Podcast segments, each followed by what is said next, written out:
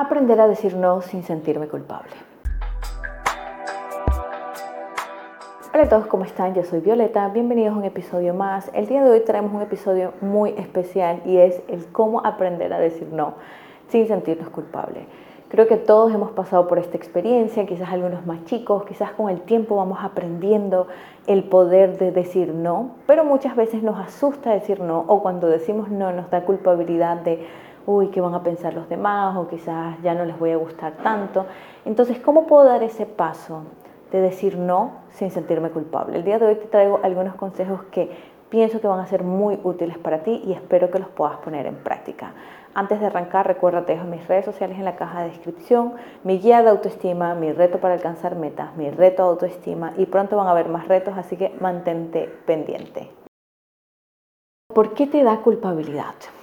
Es importante que tú puedas comprender qué hay detrás de esa culpabilidad. Yo te tengo un episodio de por qué no sé poner límites por aquí, que por ahí te dejo algunas razones, pero sería interesante que tú puedas identificar cuáles son esos pensamientos, el patrón que tú tienes de pensamiento después de decir no, y esa culpabilidad de qué pensamientos vienen. Una vez tú reconozcas esto, es mucho más fácil poder trabajarlo. Aún cuando hacemos sesiones, trabajamos mucho en identificar muchas veces esos pensamientos que nos hacen sentir de una forma para que podamos ir trabajando, reflexionando en ellos. Número dos, afonda en esos pensamientos de culpabilidad. Es importante que lo tengas muy, muy tangible. No solamente que sientas la culpabilidad, pero como te dije anteriormente, que identifiques los pensamientos, que puedas escribirlo y que puedas afondar en ellos. Eso lo hacemos mucho en la guía de autoestima cuando estamos hablando del autoconcepto y nos ponemos a enfocarnos, ok, ¿qué pienso de mí? Y luego lo ponemos a prueba. ¿Es realmente esto lo que soy yo?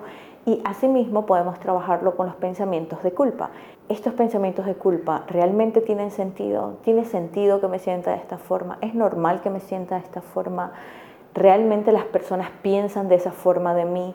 Y muchas veces podemos identificar que quizás es simplemente un miedo imaginario, algo que nosotros hemos creado y que nos hace sentir de esa forma. Y claro, puede ser un patrón o algo que hemos aprendido de pequeños, pero es algo que hoy en día tenemos que corregirlo.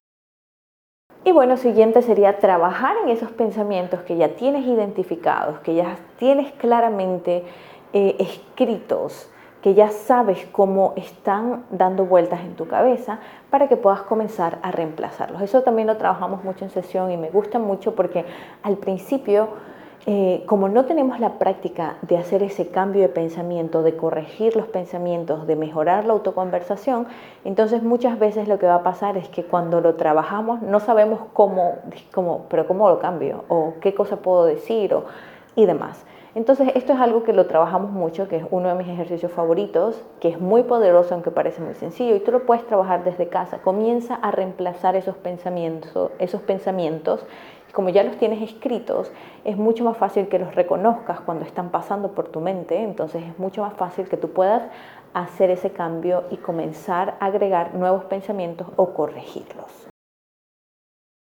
Y una vez comiences a practicar esta corrección de pensamientos, o digámoslo así, este cambio de pensamientos, de ir reemplazando los pensamientos, entonces podemos pasar a construir un patrón de conversación compasiva, un patrón de conversación flexible, un patrón de conversación que sea empoderado. Y esto tú lo vas a crear a través de ir corrigiendo esos pensamientos pequeños. Mientras que tú vas corrigiendo pequeños pensamientos, pequeños pensamientos, entonces poco a poco tu conversación, tu autoconversación se va a fortalecer.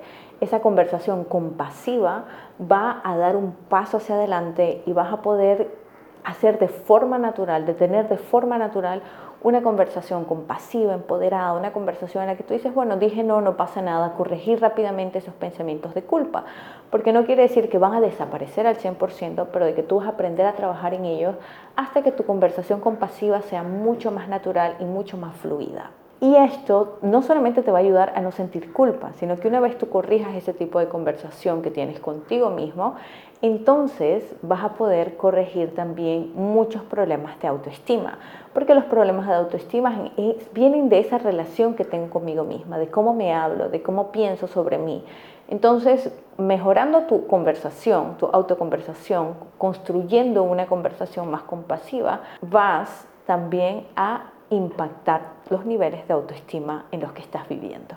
Y que después, cuando tengas esos pensamientos de culpabilidad, puedas identificarlos, reflexionar sobre ellos, hacer cambios en esos pensamientos y luego construir una conversación más compasiva. Realmente si sigues estos pasos, créeme que vas a ver un cambio increíble en la forma en la que dices no y cómo sientes esa culpa.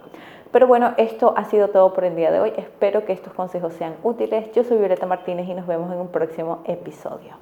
Chao.